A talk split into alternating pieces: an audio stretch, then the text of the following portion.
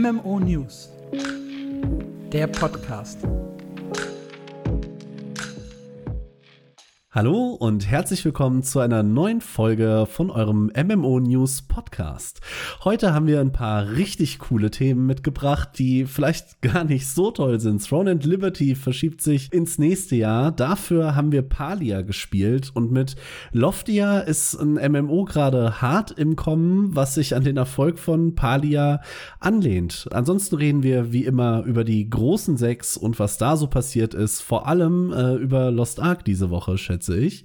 Mhm. Und mit wir meine ich natürlich nicht nur mich, sondern auch meinen liebreizenden Kollegen Alex. Hi. Und als erstes haben wir heute eine Frage für euch mitgebracht, nämlich die Frage der äh, Woche. Und da wollen wir diese Woche von euch wissen, was ist der wichtigste Aspekt in einem MMORPG für euch? Gerade auch mit ein bisschen Hinblick auf Palia, wo wir nachher noch genauer drüber reden, die ja komplett auf ein Kampfsystem verzichten. Und da stellt sich dann die Frage, brauche ich das in einem MMORPG? Brauche ich vielleicht ein PvP? Brauche ich Dungeons? Was ist für euch da so das Wichtigste? Was, was ist das Coolste? Die Frage der Woche wird dann immer am Ende der nächsten Folge aufgelöst, also werden wir auch am Ende dieser Folge über die letzte Frage der Woche reden. Worüber wir jetzt als erstes sprechen, ist der Elefant im Raum, nämlich die Verschiebung von Throne and Liberty ins nächste Jahr. Da kannst du uns ein bisschen mehr zu sagen. Ja, das ist quasi Breaking News für unsere Verhältnisse, weil die tatsächlich erst am Mittwoch rausgekommen ist und wir den Podcast auch ausnahmsweise mal am Mittwoch und nicht an einem Dienstag aufnehmen. Äh, in dem Quartalsbericht hat NCSoft so ein bisschen über die aktuellen Quartalszahlen gesprochen und was so in den nächsten Wochen und Monaten bei der koreanischen Firma ansteht. Und da ging es halt logischerweise um Throne and Liberty, das ja mal ursprünglich in der ersten Hälfte von 2023 erscheinen sollte, dann auf Oktober verschoben wurde und jetzt noch weiter nach hinten geschoben wird. Und zwar für die Koreaner auf Dezember 2023 und für den Rest der Welt auf 2024. Es hieß, den Release im Rest der Welt übernimmt logischerweise Amazon und der soll komplett zeitgleich stattfinden, überall.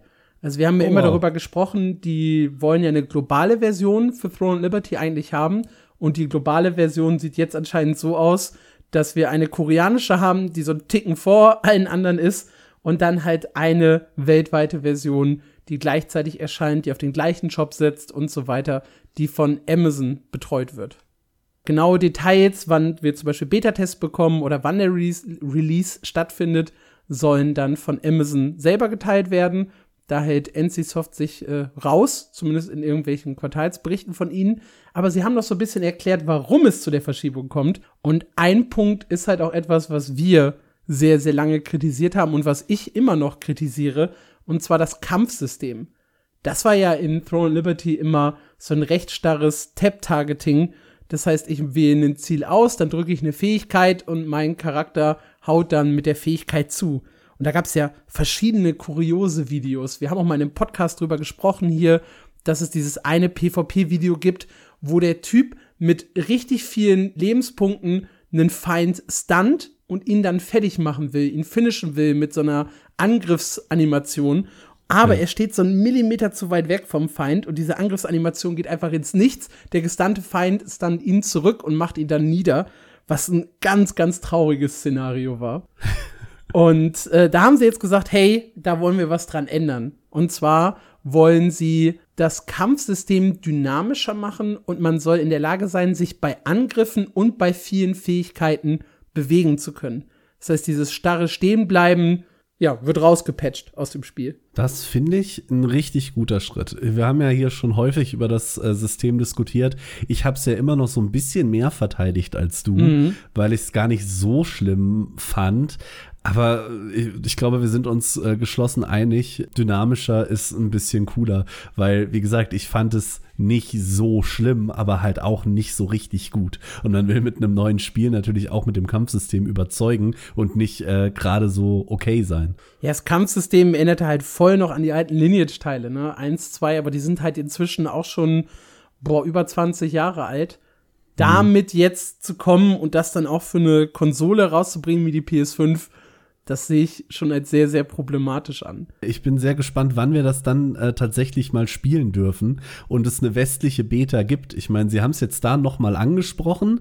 Äh, das schürt bei mir natürlich ein bisschen Hoffnung, dass man bald zumindest mal Hand an das Ding äh, legen kann. Aber wir haben ja offiziell äh, zumindest äh, in der westlichen Welt noch gar nie was zu spielen gekriegt von Throne and Liberty. Ja, das Problem ist halt jetzt, wenn Sie gerade an dem Kampfsystem doktoren, dann wird es ja auch noch mal dauern, bis Amazon das tatsächlich übernehmen kann für ihre Version.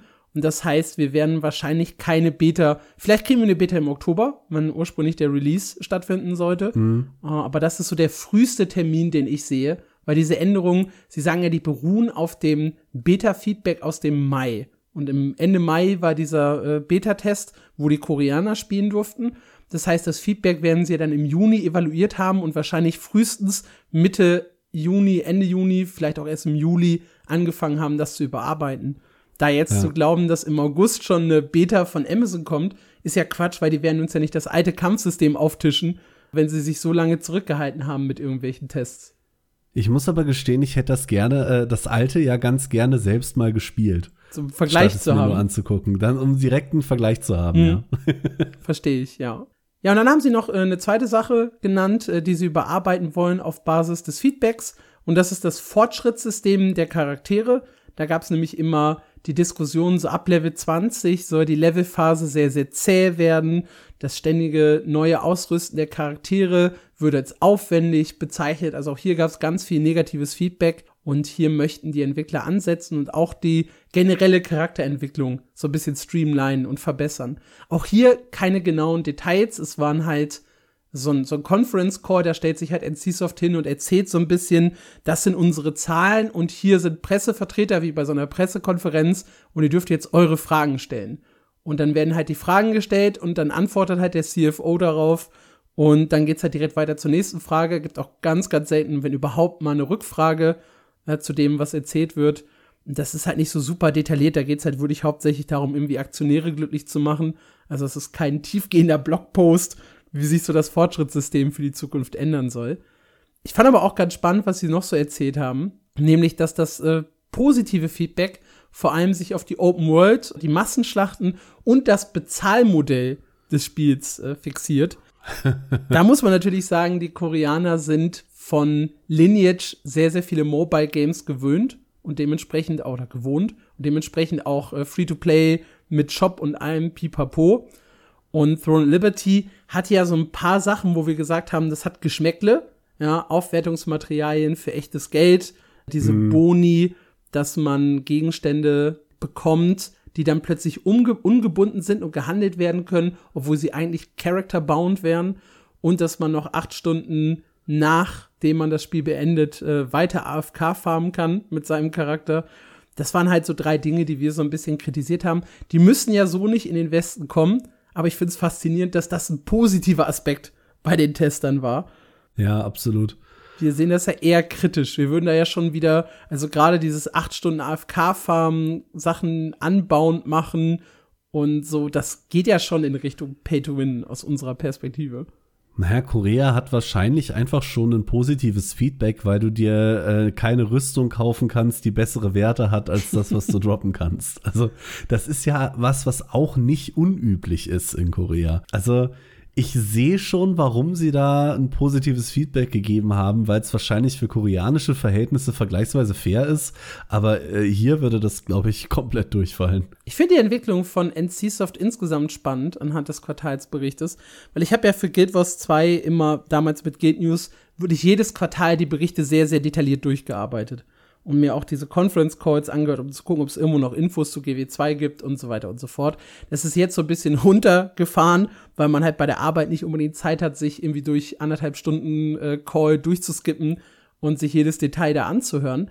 Aber ich war ein bisschen schockiert tatsächlich von den Zahlen der Firma, weil NCSoft hatte, als ich so aufgehört habe, die Quartalsberichte zu studieren. Also wirklich zu studieren, ja. Das war so 2020, da hatte die Firma gerade ein riesiges Hoch mit Lineage äh, Mobile und ich glaube Lineage 2, äh, nee, Lineage Revolution hatten sie noch mit drin, wo sie die Royalties für kassiert haben. Das hat eine andere Firma gemacht, aber sie hatten halt die Lizenz dafür gegeben und haben da richtig Asche verdient. Da haben die, waren die richtig auf dem Höhepunkt, was den Umsatz angeht. Und alle waren sich sicher, Mobile wird so das große Ding und so. Und jetzt in den neuesten Quartalsberichten geht die Zahl rapide nach unten, was die Einnahmen angeht. Also vom ersten Quartal 2022 noch 550 Millionen Euro Umsatz, sind sie halt jetzt runter im zweiten Quartal 23, also ein Jahr und drei Monate später, auf 300 Millionen Euro. Das ist fast die Hälfte nur noch. Wow. Und verrückt ist halt, der stabilste Titel in dem ganzen Portfolio ist Guild Wars 2. Also Guild Wars 2 liefert seit 2022 ja auch erst wieder, ne? Also vor, bevor End of Dragons rauskam, äh, hatten die ja so ein richtiges Down. Da gab es nur noch so mhm. 8 Millionen Euro pro Quartal. Aber seitdem sind die so solid irgendwo zwischen 13 und 15 Millionen die letzten zwei Jahre. Und das zieht sich halt straight durch. Lineage 1 hat verloren, Lineage 2 hat verloren, alle Mobile-Titel haben verloren, Blade and Soul hat verloren, äh, Ion hat verloren, aber die hatten zugegebenermaßen auch 2020 ihr Hoch mit Ion Classic. Der kam da ja in, das kam da ja in Korea raus und war dann ein Riesenhit. Aber das solideste in den letzten sechs Quartalen war tatsächlich Guild Wars 2. Und das ist schon cool. Ja, die Mobile Games sind halt irgendwie um, also im Vergleich, glaube ich, 77 Prozent oder so runtergegangen äh, im Vergleich zu vorher. Und heißt nicht unbedingt, dass das übrigens eine Trendwende wird. Das hat NCSoft nämlich auch gesagt. Die wollen mit Throne at Liberty einen finanziellen Erfolg, erwarten aber keine Explosion wie bei den Mobile-Titeln. Also, obwohl das Spiel auf PC mhm. und äh, Konsolen erscheint und sie wollen halt jetzt so ein bisschen den Konsolenmarkt damit erschließen, äh, glauben sie halt nicht, dass das ein Riesenerfolg wird. Die bauen jetzt tatsächlich auf Singleplayer-Games. Äh, 2013 kommt so ein Puzzlespiel raus fürs, fürs Handy. Wir alle wissen, wie Schweine erfolgreich Candy Crush und Co. sind. Das scheint jetzt der neue Versuch zu sein. Und 2024 bringen sie ein äh, Echtzeit-Strategiespiel raus. Keine Ahnung, wie das jetzt zu NCSoft passt, aber äh, ja. Wir können ja mal was ausprobieren. Also sie wollen jetzt ein paar Spiele rausbringen, die keine MMOs sind. Und das ist halt für NCSoft quasi Neuland. Alles, was die in ihrem Leben gemacht haben, waren MMORPGs für PC, für Mobile und Master X Master. Das, das MOBA. Und wir alle wissen, wie das MOBA ausgegangen ist. Ich bin aber Fan davon, mal eine neue Strategie zu sehen, die nicht unbedingt auf Mobile fixiert ist.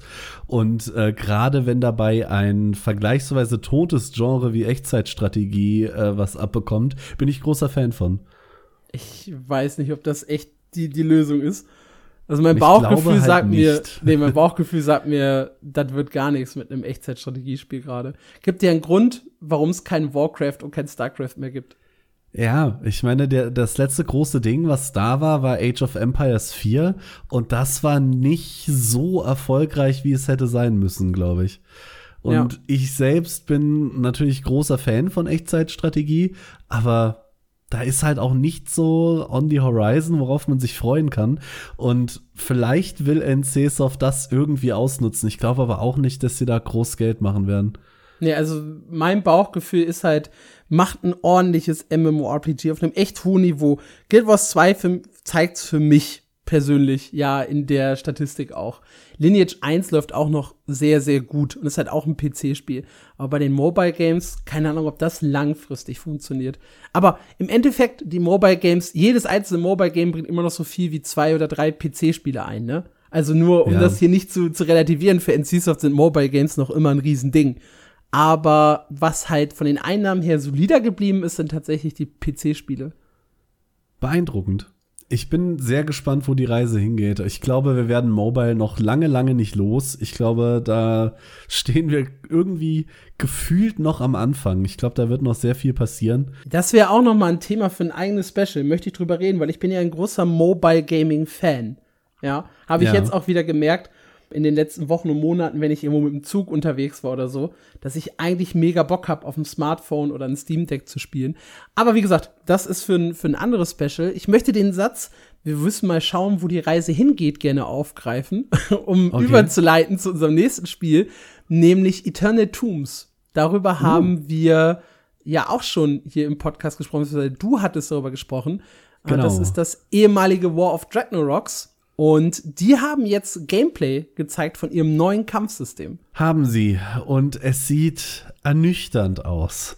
Also, versteht mich nicht falsch. Ich glaube, es sieht immer noch besser aus als das Kampfsystem, was sie vorher hatten. Aber es ist jetzt wirklich nicht das große Ding, was ich mir von dem, ich glaube, das war ja nur so ein 20-Sekunden-Teaser, den mhm. sie da damals gezeigt hatten, erhofft habe. So, und ich bin da, deswegen haben wir es in die Folge mit reingenommen, ich bin da sehr, sehr zwiegespalten, weil ein paar Animationen sehen richtig schick aus, will ich fast sagen.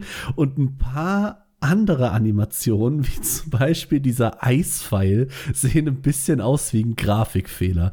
Und also dieser, dieser Eisspeer gehört verboten, ja? ja. Also ich link euch das Video logischerweise wieder äh, in der Beschreibung zur, zur Folge. Und da könnt ihr euch das dann genauer anschauen. Da gibt es so diese eine Szene irgendwo so bei 50, 55 Sekunden, wo der so einen Eisspeer wirft. Das sieht vollkommen falsch und deplatziert aus. Der steckt irgendwie noch so halb in der Luft. Der Eiseffekt trifft den, den Mob gar nicht richtig. Und was das überhaupt soll, keine Ahnung. Weil das Spiel hat mal ursprünglich damit geworben, äh, möglichst wenig Magie mit drin zu haben und mehr so ein bisschen äh, Mittelalter-Feeling. Und alleine da ist der, fühlt sich der Eisspeer schon ein bisschen komisch an, aber die Animation macht es dann halt komplett kaputt.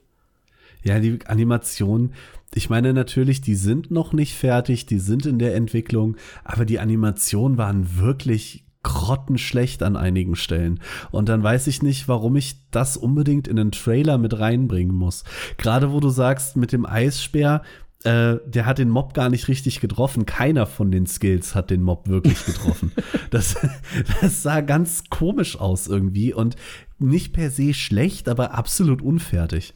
Die äh, Dodge Roll äh, finde ich ganz schick. Es erinnert halt, äh, also die, die sieht wirklich gut aus von der Animation mhm. her, damit bin ich zufrieden. Dieser komische Riesenpilz, der aus dem Boden wächst bei Sekunde 53, ich habe mir jetzt gerade das Video nochmal aufgerufen, der wirkt auch irgendwie deplatziert im Vergleich zur restlichen Grafik. Und ja, der ganze. Rest, ich habe es vorhin schon im Vorgespräch gesagt, ist so ein bisschen New World auf Wish bestellt. Also so vom, vom, vom ganzen Feeling her. Es fehlt dieses krasse Trefferfeedback und gleichzeitig, also was ich bei New World ja sehr, sehr schätze, und gleichzeitig, äh, also sieht so ein bisschen aus, als würde es das gerne imitieren wollen, aber einfach überhaupt nicht hinkriegen. Es sieht halt einfach von vorne bis hinten unfertig aus und ich weiß nicht, warum man jetzt diesen Trailer gebraucht hat, weil das ist das, was ich mich die ganze Zeit frage. Wenn ihr was zu zeigen habt, dann dann zeigt doch was fertiges, weil wenn, oder gehen Sie wirklich davon aus, das ist unser Kampfsystem und das wollen wir jetzt zeigen und das wäre vernichtend für das Spiel? Also das Ding ist halt, du musst ja logischerweise die Leute so ein bisschen bei der Stange halten. Und auch wir als Presse stürzen uns ja auf alles Neue, was, was so da ist, damit wir was mhm. zu berichten haben. Ja. Das ist halt schon nicht verkehrt. Das Ding ist halt, sie haben mit dem Video halt sehr, sehr viel Taram drumherum. Äh, veranstaltet. Wir haben jetzt unser Kampfsystem komplett überarbeitet, war ja der letzte Blogpost, worüber wir gesprochen haben. Und äh, wir wollen euch dieses neue Kampfsystem zeigen und schaut da im August, da kommt ein großes Video, noch einen Teaser zu dem Video, das kommen soll, einen Countdown auf der Webseite zu dem Video, das kommen soll. Und dann ist es halt dieses Video. Wenn du das halt so still und heimlich für deine Fans machst und im Discord so ein, so ein Teaser drops, wo du so ein bisschen das Kampfsystem zeigst und dann sagst, hey, das ist halt unser Progress. Wir wollen halt nach da und dahin. Soweit sind wir jetzt. Guck mal, wir haben schon eine schicke Ausweichrolle und guck mal hier ein paar fancy Animationen. Und das alles wird natürlich noch gut zusammengepackt. Dann ist mhm. das vollkommen okay, das Video. Wenn ja, ich genau. das allerdings als großen Trailer aufziehe, dann muss der halt wirklich gut sein. Ja, und das ist zumindest der Teil mit dem Kampfsystem nicht. Der Rest, also es ist ja ein längeres Video, sieht da deutlich runder aus. So die ganze Spielwelt gefällt mir eigentlich, wenn er da durchläuft. Das wirkt stimmig, das wirkt schön, bis immer zu dem Moment, wo er äh, anfängt zu kämpfen. Und dann wirkt es irgendwie, äh, du merkst, dass dieses System eigentlich anders gedacht war. Ich finde es gut, dass sie es überarbeiten, weil vorher, muss ich gestehen, war es halt einfach gar nicht meins es gibt natürlich auch so ein paar Stimmen, die äh, jetzt schon sagen, hm, schade, ich vermisse das Oldschool-Kampfsystem. Dazu gehöre ich jetzt nicht, aber wow, da muss noch richtig viel passieren, damit das äh, geil wird, glaube ich. Ja, das große Problem ist halt, sie wollten 2023 releasen, jetzt ist es halt erstmal auf It's done when it's done verschoben. Und ja. das grundsätzliche Konzept, das sie auch in dem Video nochmal vorstellen, klingt ja echt gut.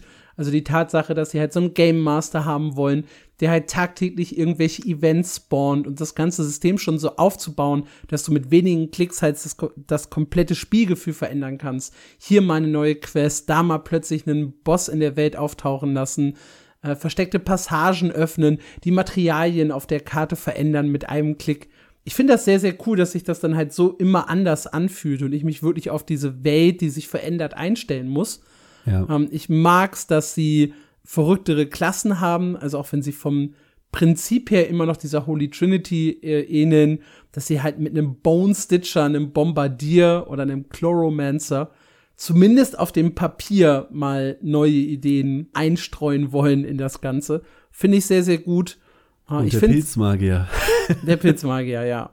Und ich finde auch äh, sehr, sehr cool, dass sie nicht auf Crowdfunding zurückgreifen müssen. Also, dass ja. das Spiel schon voll finanziert ist, dass sie auch äh, gar keinen Cash-Shop später reinbringen werden ins Spiel, sondern äh, wahrscheinlich, sie haben es noch nicht angekündigt, aber alles andere gibt halt keinen Sinn, über ein Abo-Modell gehen. Äh, da haben wir auch äh, in dem Special vor knapp drei Wochen drüber gesprochen. Ein Abo-Modell komplett ohne Cash-Shop, ohne äh, initiale Gebühren ist tatsächlich was, was glaube ich sehr, sehr gut funktionieren kann. Also wo Leute dann einfach, die das Spiel wirklich mögen, ähm, dieses, dieses Abo zahlen und du dann halt einen recht sicheren Income hast. Das klingt alles sehr, sehr gut auf dem Papier. Das Kampfsystem, wie gesagt, ist das, was echt weh tut gerade. Ich meine, wenn man es auf die ganze Entwicklung sieht, haben wir mit dem Kampfsystem gerade einen Schritt nach vorne gemacht. Ja. man muss ja auch mal das Positive benennen und äh, wir sind ja, wie du sagst, auf It's done when it's done. Also sie haben da schon mal keinen super dicken Zeitdruck mehr. Klar, irgendwann wird das Geld auch ausgehen, da muss man ja gar nicht drüber reden, aber da ist auf jeden Fall noch Platz und äh, Zeit, um das besser zu machen. Und zumindest das Gerüst von dem Kampfsystem ist jetzt besser, als es vorher war, um da auf einer positiven Note aufzuhören. Es kommt allerdings nicht, das möchte ich auch noch mal sagen, an den geilen Trailer von Chrono Odyssey heran. Das ist halt immer noch so ein Spiel, wo ich echt große Hoff Hoffnung reinlege, auch wenn es da noch nicht so viel zu sehen gab. Die haben es halt geschafft, mit einem Trailer wirklich, ja, sich in mein Herz zu schlagen der hat so richtig reingehauen mit allem, was sie da drin hatten. Ja, da warst du großer Fan, ich erinnere mich. Ja, ich liebe den über alles. Ich habe ihn auch noch mal, ich, ich komme gerade drauf, weil ich den hier auch noch mal im Artikel verlinkt habe. Dann habe ich drauf geklickt und den Trailer gerade noch mal angemacht, während wir hier den Podcast aufnehmen. Und ich bin so super froh, dieses Video zu sehen. Also wirklich, Chrono Odyssey hat mich voll in dem im Bann. Willst du irgendwann ein Chrono Odyssey Special machen? Wenn es endlich mal Infos oder ein längeres Gameplay-Video oder sowas gibt, ja. Unbedingt. Steht auf der To-Do-List. Blue Protocol oder Chrono Odyssey? Was ist bei dir größer so in der Vorfreude? Also Blue Protocol ist halt realistischer, dass ich das in den nächsten Jahren spiele. Chrono Odyssey fühlt sich halt unglaublich weit weg an und es gibt halt echt noch viel zu wenig Infos zu dem Spiel um da so eine finale Aussage zu treffen. Rein vom Trailer her hypt mich aber Chrono Odyssey unheimlich. Da würde ich mein Hype-Level auf jeden Fall auch über das LOL MMORPG setzen derzeit. Also wenn es wow. nur nach dem Trailer geht, ich meine, wir haben halt keinen LOL MMORPG-Trailer. Wenn es nur nach dem Trailer geht, ist Chrono Odyssey das beste MMORPG, das derzeit in Entwicklung ist. Oh wow, wow, krass. Wenn ihr jetzt wissen wollt, was Chrono Odyssey ist, dann müsst ihr echt ein paar Folgen zurückgehen. Irgendwann in, einem, in einer regulären Folge haben wir da sehr ausführlich drüber gesprochen. Ich habe keine ja. Ahnung welche, aber es lohnt sich, weil das Video macht mich echt geil. Ja, wir haben jetzt so viel über Kampfsysteme gesprochen. Marc, lass uns doch mal über ein Spiel ohne Kampfsystem sprechen. Ja, ich habe äh, Palia gespielt in du den letzten Glücklicher. Tagen. Ich konnte immer noch nicht. Ja, es ist noch ein Tag vor Open Beta. Ich habe so Bock. Ich hatte, äh, war einer der wenigen, die äh, das Glück hatten. Ich glaube, ich habe schon am zweiten Tag meinen Invite bekommen und äh, habe mir das runtergeladen und ähm, wollte da unbedingt mal reingucken. Am ersten Abend war ich ein bisschen ernüchtert, gebe ich zu, weil wir in der zwei Stunden Gameplay-Demo, die wir da neulich von Palia gesehen haben, im Prinzip äh, die ersten zwei Stunden von Palia gesehen haben. Also war das einfach äh, plane Wiederholungsarbeit äh, am Anfang. Aber am nächsten Tag äh, war ich dann soweit und hatte mein, mein Häuschen und mein Grundstück. Und dann hat mich das tatsächlich sehr viel mehr in den Bann gezogen, äh, als ich gedacht hatte. Bis zu dem Punkt, wo ich mir dachte, irgendwie hast du das auch alles schon mal gesehen. Also, um da ein bisschen auszuholen, was Palia sehr gut macht, ist das Bauensystem und wirklich dieses äh, Crafting und ich mache hier meine mein Haus schön, mein Zelt schön. Da sind sie wirklich ganz groß mit dabei und auch wirklich durch so Comfort-Features, wo ich mir denke, warum hat das nicht jedes Spiel, was Crafting hat irgendwie? So kleine Beispiele zu nennen. Ich baue eine Box, weil ich brauche Platz und ich baue eine zweite Box und die werden automatisch zusammengerechnet und ich kann von beiden Boxen immer auf mein ganzes Lager zugreifen. Und das geht weiter, bis ich acht Boxen habe. Da ist dann momentan zumindest ein Limit. Ich weiß nicht, ob ich das irgendwann noch erweitern kann. Aber ich habe mit jeder Box quasi acht Zugänge immer auf mein gesamtes Lager. Das fühlt sich schon mal wahnsinnig gut an. Und dann habe ich Crafting-Maschinen, weil ich brauche dann natürlich ein Sägewerk und ich brauche einen Ofen, um Material zu verfeinern. Und die können auch direkt auf mein Lager zugreifen. Also ich muss diesen Kack nicht immer erst mit Inventarräumen zu der Crafting-Station tragen. Das funktioniert alles komplett aus dem Lager raus. Und solche Sachen fühlen sich dann unglaublich smooth und gut an im Gameplay. Auch gefällt mir das Feature, ich kann mein komplettes Haus einfach bewegen, jederzeit kostenlos, woanders hinstellen, umdrehen, anders verteilen und alles, was da drin steht, wird automatisch mitgeschoben. Mhm. Also da ist es wirklich, wirklich richtig gut, auch im Placement von den Sachen, Millimeter genau, dieses Roster, in dem du dich bewegst, ist, glaube ich, auf einmal ein Millimeter, wenn du das kleinste auswählst. Da kannst du dich rumgestalten, wie du witzig bist. Das ist richtig gut. Jetzt zu dem Part, der mir leider nicht so gut gefallen hat. Und das ist der generelle Gameplay-Loop. Und das macht mir so ein bisschen Sorgen, weil ich da wirklich nach, äh, wie viel habe ich gespielt? Vielleicht sieben, acht, neun, zehn Stunden, irgendwas äh, in dem Rahmen hatte ich das Gefühl, ich habe das alles schon gemacht, weil ich krieg dann meine Quest, äh, hier sammel doch mal drei Leder. Dann überlege ich mir, wo kriege ich Leder her? Dann gehe ich jagen, verarbeite das weiter und dann sagt mir die Quest, jetzt äh, bring mir drei äh, Fabric und dann im Loop die ganze Zeit. Dazu habe ich zwischendurch äh, süße Quests von äh, NPCs, mit denen ich mich besser anfreunden muss. Das ist natürlich dann auch eine Quest, irgendwie Beziehungslevel so und so mit einem NPC zu erreichen. Das wird für mich persönlich spätestens dann frustrierend, wenn die Timegates einsetzen, weil wenn die NPCs keine ähm, Quests mehr für mich haben, muss ich ihnen Sachen schenken. Und die wünschen sich aber nur eine spezifische Sache, die sie dann haben wollen.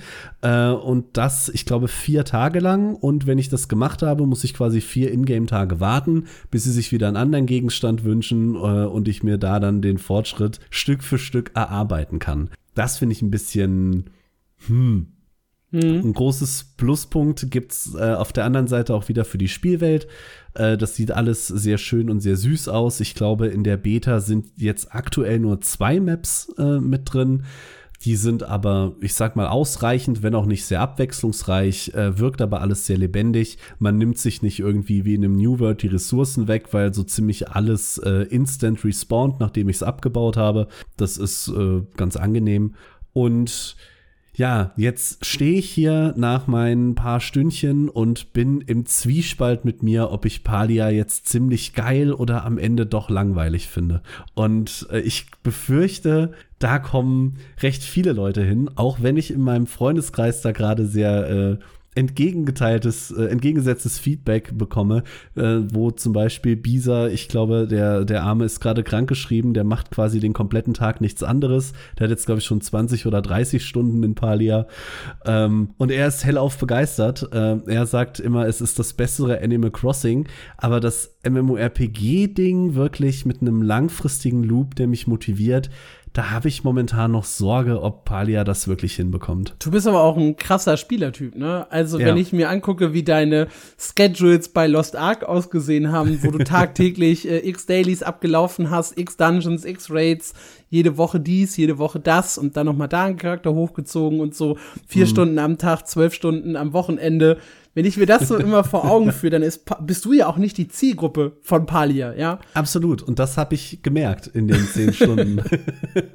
Deswegen, also ich glaube halt, also ich hatte Angst vor Timegate, muss ich ehrlich gesagt sagen. Also das, was du mir gerade erzählst mit den NPCs und dass die halt immer einen Ingame-Tag dann warten, bis ich denen wieder Sachen bringen kann und dass es halt beim Hausbau immer mal wieder Timegate gibt und sowas. Das war halt was, wo ich schon so dachte, okay, es ergibt wahrscheinlich Sinn, sonst bist du halt super schnell durch. Außerdem mhm. richtet sich das Spiel halt wirklich an Casuals, die das ja auch so, ich sag mal, so ein bisschen gewohnt sind, ja. Also meine Mutter hat Animal Crossing gespielt in ihrem Leben und ansonsten nur irgendwelche Handy-Games, wo du halt irgendwann entweder eine Werbung gucken musst oder halt wirklich warten musst, bis sich dein äh, Fail-Timer wieder regeneriert hat und du wieder ein Spiel ausprobieren konntest, bevor du dann halt, also wenn du halt ein Level fehlschlägst, ne, musst ja. du dann halt warten, bevor du es wieder spielen kannst. Das heißt, zum einen sind die das gewohnt und zum anderen ist das auch gar nicht so schlimm, weil die spielen ja sowieso nur zwei Runden am Tag. Und äh, die spielen ja. sowieso nur eine halbe Stunde am Tag. Und wenn du eine halbe Stunde am Tag alles startest, was dann halt ein paar Stunden Cooldown hat, dann merkst du das am nächsten Tag gar nicht, dass es das überhaupt gegeben hat. Mhm. Dementsprechend bin ich da ein bisschen entspannter. Ich habe ja auch groß, glaube ich, bei unserem Special zu Wir predikten 2023 gesagt, dass, weiß ich gar nicht, ich glaube, wir haben, glaube ich, auch über Palia gesprochen, oder? Ich glaube ja. Ja, und da meine ich, dass ich gesagt habe, und wenn nicht, äh, sage ich es halt jetzt einfach nochmal, dass ich glaube, dass Palia halt ein Riesending wird im, im Casual-Markt. Aber dass es dich halt nicht anspricht, das war mir vollkommen klar. Also ich bin das überrascht, dass du okay. dem überhaupt so eine also, Chance gegeben hast.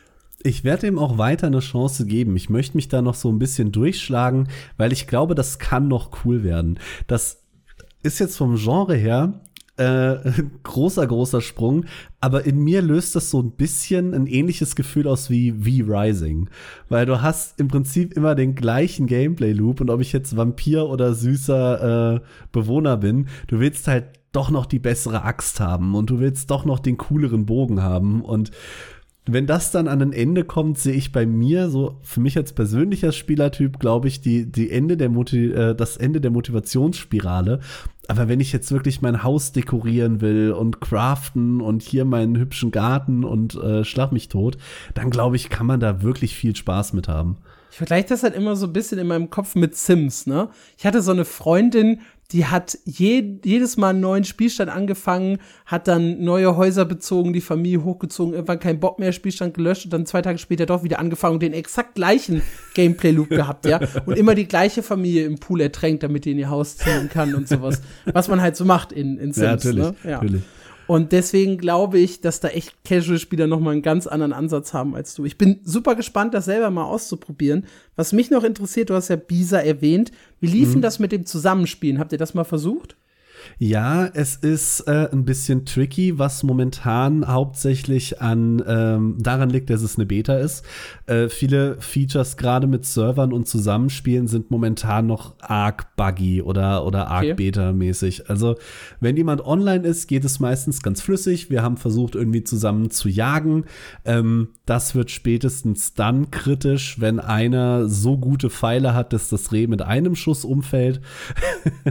Ansonsten Sie ähm, haben doch im Video gezeigt, dass du eine kleine Karenzzeit hast von irgendwie einer Sekunde oder so, wenn dein Pfeil dann auch noch kommt, dass du es trotzdem angerechnet bekommst. Genau, aber das hat zum Beispiel nicht so richtig gut funktioniert. Okay. Wo es gut funktioniert hat, war es hier irgendwie beim Bäume fällen, beim äh, Erz abbauen.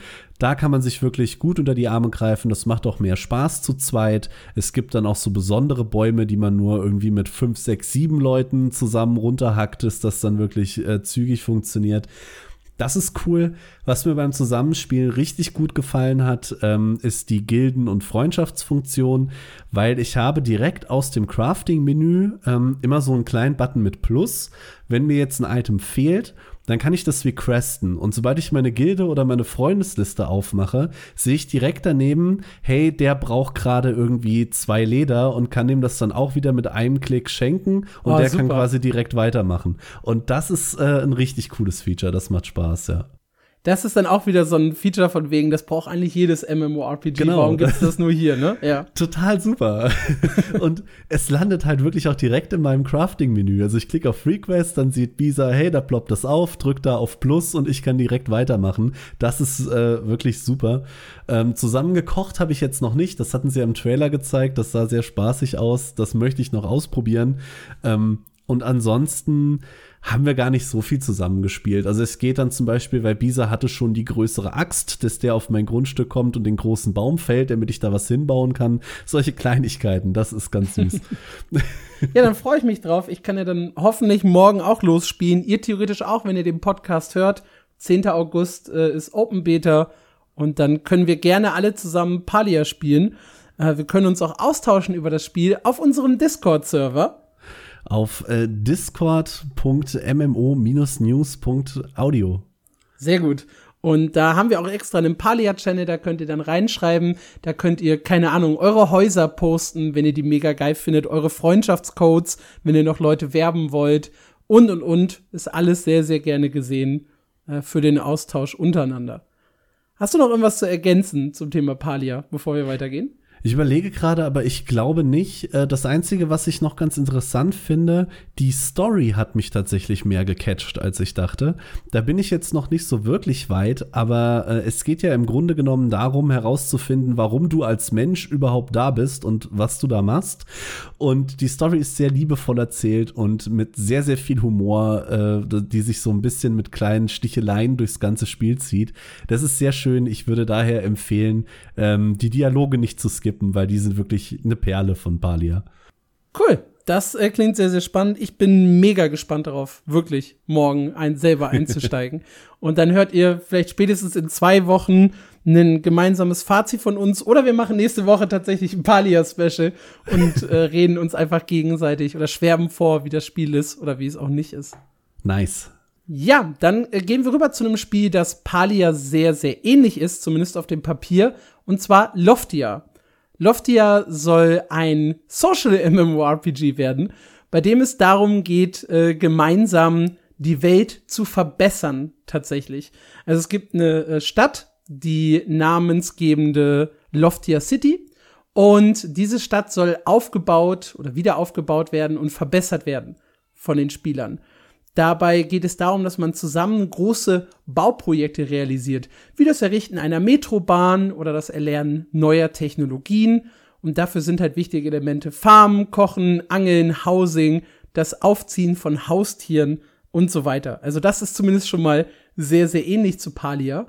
Was ich sehr, sehr cool finde, ist, sie haben noch so ein paar Nebenaspekte drin, die ich tatsächlich im Palia vermisse, jetzt nachdem ich sie gelesen habe und die für mich vollkommen offensichtlich klingen nämlich das Annehmen von Jobs. Ich kann zwischendurch ein Minispiel als Servierer im Café machen, um dafür Belohnungen zu bekommen.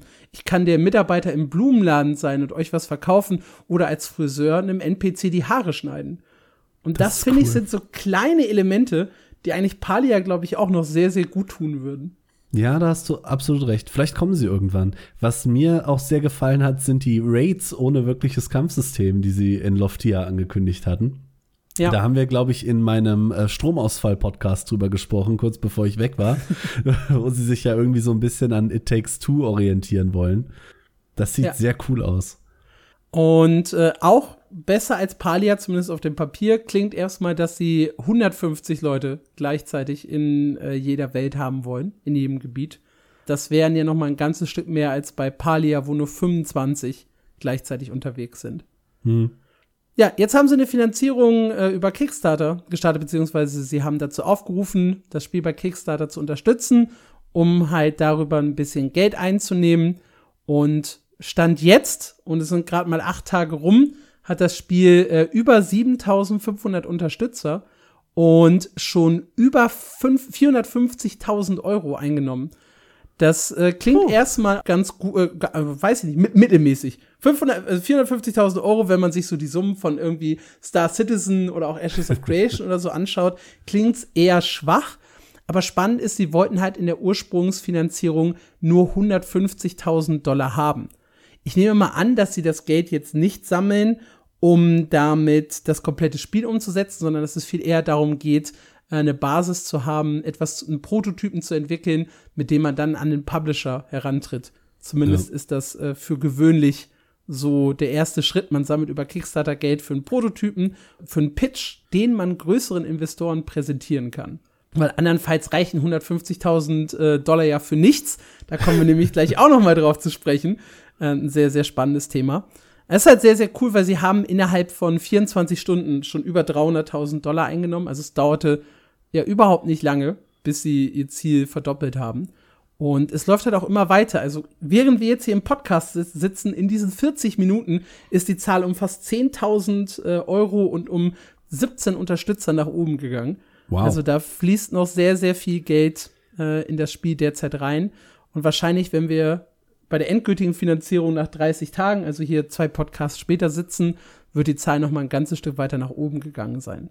Sie machen, glaube ich, auch äh, sehr aggressiv Werbung, muss ich sagen. Also vielleicht bin ich auch einfach genau die Zielgruppe, aber ich habe in den letzten Tagen äh, auf Instagram, Facebook und Co. ständig Loftia-Werbung bekommen.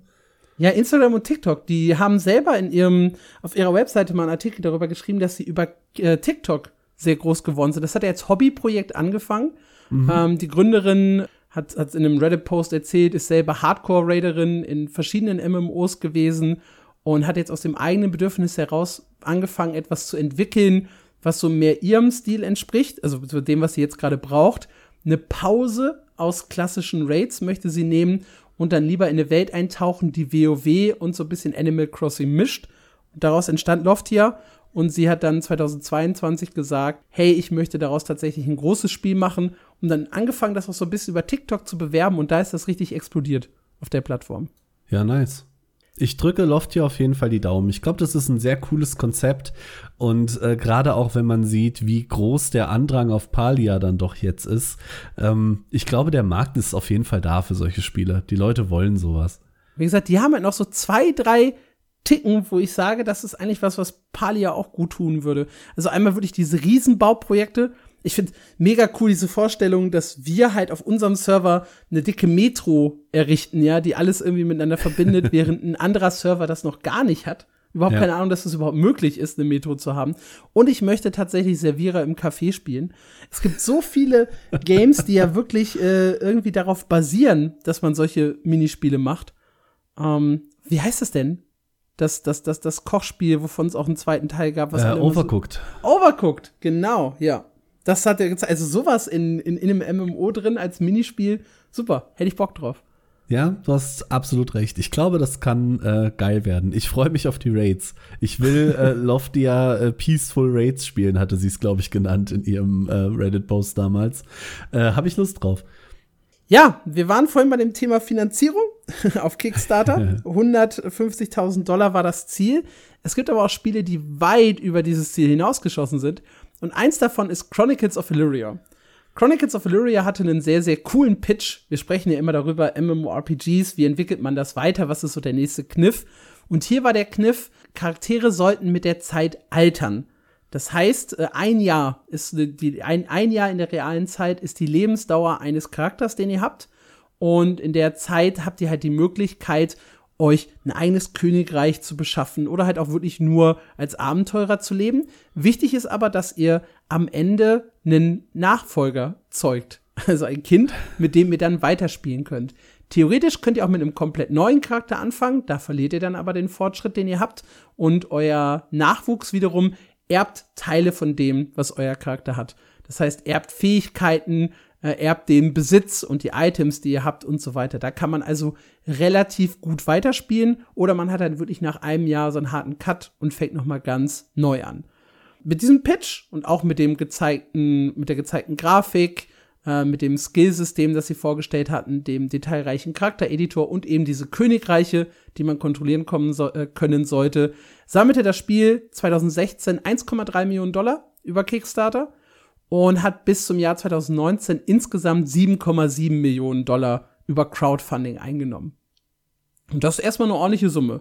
Mhm. Da denkt man, oh, mit 7 Mio kann man vielleicht ein Spiel finanzieren, vielleicht auch nicht, auf jeden Fall besser als mit den 150.000 von Loftia. äh, das Ende vom Lied ist aber, dass es nicht geklappt hat bei Chronicles of Illyria der fatal nicht geklappt hat. ja, der Chef hat halt selber immer wieder gesagt, ja, wir suchen einen Publisher, wir suchen einen Investor, wir haben hier eine super gute Idee, das wird schon locker klappen. Die Leute haben gesagt, ja klar, klappt das und haben weiter Geld reingebuttert. Es hat sich herausgestellt, kein Investor hatte Bock auf Chronicles of Illyria. Die Frage ist, ob das Konzept nicht funktioniert hat, ob er es einfach nicht geschafft hat, einen guten Prototypen zu bauen. Keine Ahnung, lässt sich halt von hier aus nicht sagen. So oder so, 2020 gab der Chef bekannt, äh, hey, wir haben jetzt das ganze Geld aufgebraucht und äh, wir müssen alle Mitarbeiter entlassen. Äh, ich selber bleib noch in der Firma, ich möchte noch weiterarbeiten, aber die anderen sind alle raus. Dann gab es noch so ein bisschen äh, Diskussionen im, im Hintergrund, ein paar Leute haben ihn halt Betrug vorgeworfen und haben gesagt, er hat hier von Anfang an Geld gesammelt, in dem Wissen, dass das sowieso nicht klappt. Er hat bis kurz, bevor er die Leute alle rausgeworfen hat und bevor er das öffentlich bekannt gegeben hat, noch ein Video rausgehauen, um mehr Leute anzulocken. Hat, ich glaube, zwei Monate vorher noch einen digitalen Adventskalender im Dezember rausgebracht, wo man dann für 95 Dollar äh, Items kaufen konnte für ein Spiel, das halt noch gar nicht existiert. Und deswegen haben halt so ein paar Leute gesagt, uiuiui, ui, da gab's da nicht auch noch irgendeine NFT-Geschichte, auch mit Grundstücken? Nee, nee, es, es gab äh, Grundstückverkauf. Ja, du konntest für 10.000 äh, Dollar dir im Vorfeld ein Grundstück kaufen. Das war halt Teil der Crowdfunding-Kampagne. Ah, okay. Ähm, dir, dir schon mal ein Königreich kaufen von irgendwie, ich glaube, es standen 20 oder so zur Auswahl. Und dann musst du halt, wenn das Spiel startet, es verteidigen. Du beginnst quasi als der Besitzer und andere können es dir dann theoretisch wegnehmen, auch wenn du mal ursprünglich 10.000 investiert hast um das zu bekommen. Yay. dann dann gab es halt noch so ein paar, ja, was heißt Kleinigkeiten. Er hat dann halt gesagt, okay, äh, das MMORPG würde ich gerne alleine fertig machen, was halt verrückt ist, weil eine Person alleine kann es halt nicht. Und dann gesagt, na gut, dieses ganze Königreich-Ding und das Aufbausystem, das nehme ich und mache daraus ein Strategiespiel, nenne es dann Kingdoms of Illyria und darüber finanziere ich euch später das MMORPG. Und da arbeitet er jetzt gerade dran an Kingdoms of Illyria, ein Strategiespiel, und da soll irgendwann dann mal, weil er Teile davon auch fürs MMORPG verwerten kann, das MMORPG draus werden. So richtig glücklich waren die Fans nicht mit dieser Aussage. Wenig überraschend. Es läuft derzeit auch ein Rechtsstreit, wo ein paar Leute halt versuchen, sich ihr Geld zurückzuklagen. Ähm, und ja, das ist so ein bisschen die Hintergrundgeschichte von Chronicles of Illyria. Warum ich das alles erzähle? Der Chef Jeremy Walsh hat sich jetzt in einem Blogpost gemeldet. Er veröffentlicht jetzt äh, zum einen Blogpost zu dem Spiel, aber auch zum einen Blogpost aus seiner persönlichen Erfahrung. Und in diesem Blogpost aus seiner persönlichen Erfahrung erklärt er, was eigentlich mit den 7,7 Millionen Dollar passiert ist, die er mal über Crowdfunding eingenommen hat. Und äh, da hat er halt aufgelistet, zum Beispiel äh, die Bezahlung seiner Mitarbeiter. Zwischenzeitlich hat er 17 Entwickler angestellt, die haben halt 1,1 Millionen Dollar pro Jahr gefressen. Das heißt, in der Zeit von 2017 bis 2019, das waren so die Kernjahre aus seiner Sicht, wo halt alles noch ein bisschen besser lief, hat er halt alleine 1,1 Millionen Dollar für die Entwickler ausgegeben. Dazu kommen äh, 400.000 Dollar pro Jahr, ne? 1,1 Millionen und 400.000 Dollar pro Jahr äh, Unemployment Taxes. Das ist in den USA zahlt quasi, das ist bei uns glaube ich auch, dass der Entwickler einen, äh, dass der Arbeitgeber einen Teil also bei uns ist es, glaube ich, Sozialversicherung und sowas zahlt er ja mit zur Hälfte, 50% er, 50% wir. Ja, ich glaube. Und äh, hier sind dann halt auch Einkommenssteuern mit drin. Da zahlt äh, der Arbeitgeber halt bei denen auch einen Teil von. In diesem Fall dann halt auch fast 50 Prozent. Mhm. Deswegen kommen da noch mal 400.000 drauf. Dann hat er ihnen noch eine Krankenversicherung gegönnt für 100.000. Das heißt, es ging alleine so roundabout 1,6 Millionen Dollar pro Jahr drauf für die Entwickler an Bezahlung. Und das sind das halt auf die drei Jahre gesehen, äh, ist das halt schon über die Hälfte von dem gesamten Crowdfunding, was es gab. Dann hat er noch so ein bisschen aufgelistet, 100.000 pro Jahr für Software-Licenses, äh, 100.000 Dollar für die Office-Miete, dann noch ein paar andere Sachen. Er muss zum Beispiel auch jedes Jahr die das Urheberrecht erneuern, weil er noch kein fertiges Produkt hat, auf das sich tatsächlich dieses Urheberrecht beziehen kann. Das kostet Geld. Äh, und auch sehr, sehr süß unten äh, 866 Dollar Banking Fees. Die sind natürlich auch wichtig, ja, die Bankgebühren. Ein bisschen geizig war anscheinend beim Mobiliar. Da gingen immer nur im Durchschnitt knapp 200 Dollar pro Jahr drauf. Und bei der PC-Hardware. Da hat er in drei Jahren satte 15.000 Dollar investiert für 17 Mitarbeiter. Ähm, ja, auf was für Mühlen die programmiert haben, möchte ich gar nicht wissen. Die hatten dann einen Rechner im Office, wo sie das Spiel testen konnten und das andere waren alles nur Terminals. ja, da werden wahrscheinlich viele im Homeoffice oder ein paar im Homeoffice gearbeitet haben und hatten Vermutlich. ihre eigenen Sachen schon. Ein paar Rechner hat er sich ja tatsächlich angeschafft. Die hat er auch nach der nach dem Rausschmiss der Leute behalten und der Auflösung des äh, Office. Da gibt es einen schönen Screenshot von ihm, wie er aus acht Rechnern äh, einen Server für sein Spiel gebastelt hat. Es ist schrecklich. Es, ist so schrecklich. ja, äh, unterm Schnitt erklärt er aber vor allem, äh, dass das komplette Geld weg ist. Das, ja, das äh, darf man da nicht äh, außer Acht lassen. Und er jetzt, glaube ich, äh, ziemlich pleite dasteht, wenn ich mich jetzt nicht verrechnet hätte. Ja, es kommen ja noch die Jahre 2016 und dann halt 2020 bis 2023 dazu. Er hat übrigens auch selber gesagt, er hat sich in den drei Jahren, die da waren, einen Gehalt von 90.000 Dollar im Jahr ausgezahlt. Also er war nicht immer, aber zwischenzeitlich der bestverdienste Mitarbeiter seines Unternehmens. Es gab also anscheinend noch mal eine Person, die mehr als seine 6, es sind sogar 96.000, ich weiß nicht, was ich gerade gesagt habe, ich glaube, ich habe 93 gesagt. 96.000 hat er sich ausgezahlt und es gab anscheinend mal zwischendurch eine Person, die noch mehr als 96.000 Dollar verdient hat. Jetzt werden ein paar Leute aufschreien und sagen, oh. holy shit, das ist ja viel. Ja, aber so um die 70, 80.000 Dollar, das ist tatsächlich der Durchschnittsverdienst, den man so als Game-Entwickler in Amerika hat. Und er hat im Schnitt den Leuten so um die 68.000 Dollar gezahlt. Also er war im Schnitt er hat jetzt nicht äh, übertrieben viel bezahlt, aber er hat sich auch nicht die günstigsten Kräfte für sein Spiel ausgesucht. Was ja. er aber tatsächlich selber sagt oder was das Learning aus seinem Blogpost sein soll, äh, dass nämlich andere Indie-Entwickler begreifen, äh, holy shit, so eine Spieleentwicklung kostet richtig viel Geld Surprise Pikachu. Komisch. Wie kommt man denn darauf? Ich dachte, mit 150.000 kann man ein ganzes Spiel entwickeln. Scheiße. Nein, aber auch nur, deswegen habe ich das ja auch mit reingenommen, um halt den Zuhörern ne, auch mal so ein Gefühl dafür zu geben, wie teuer die Spiele teilweise sind und dass halt diese absurden Summen wie bei Star Citizen auch tatsächlich nicht ungerecht, also ich weiß nicht, ob es gerechtfertigt ist für das, was am Ende dabei rauskommt, aber du brauchst halt so eine Summe für ein wirklich großes Spiel. Also mit ein paar hunderttausend oder ein paar Millionen kommst du halt nirgendwo hin in der ja. MMO-Entwicklung. Das ist schon ganz schön heftig. Sehr, sehr süß fand ich die Kommentatoren drunter, die dann gesagt haben, okay, nachdem ich das hier gelesen habe, äh, glaube ich nicht mehr, dass er uns scammen wollte, sondern er war einfach nur inkompetent in seinem Job. äh, ist was, was ich glaube ich so auch, also unterschreiben würde, zumindest in der Hinsicht, dass er sich halt vollkommen verkalkuliert hat beziehungsweise er fest davon ausgegangen ist, dass er es mit dem Geld schafft, einen Prototypen zu entwickeln und danach rennen ihm die ja, Geldgeber die Tür ein und wollen dieses Spiel unbedingt entwickeln. Ich glaube tatsächlich, dass er das geglaubt hat und dass da keine böse Absicht hintersteckt. Ah, ich Aber es zeigt es halt, er lag voll daneben in seinen Kalkulationen.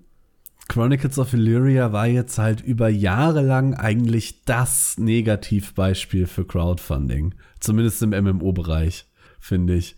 Ja. Und äh, ich glaube, da kommt man wirklich schwer von weg. Ob der Mann jetzt inkompetent äh, war oder Leute verarschen wollte, darüber entscheidet, glaube ich, noch ein Gericht. Ich meine, das ist noch nicht durch. ja. Ähm, äh, das stelle ich mir auch cool vor. Wenn deine Pflicht äh, ist, quasi zu belegen, sorry, ich bin einfach nur strunzdämlich.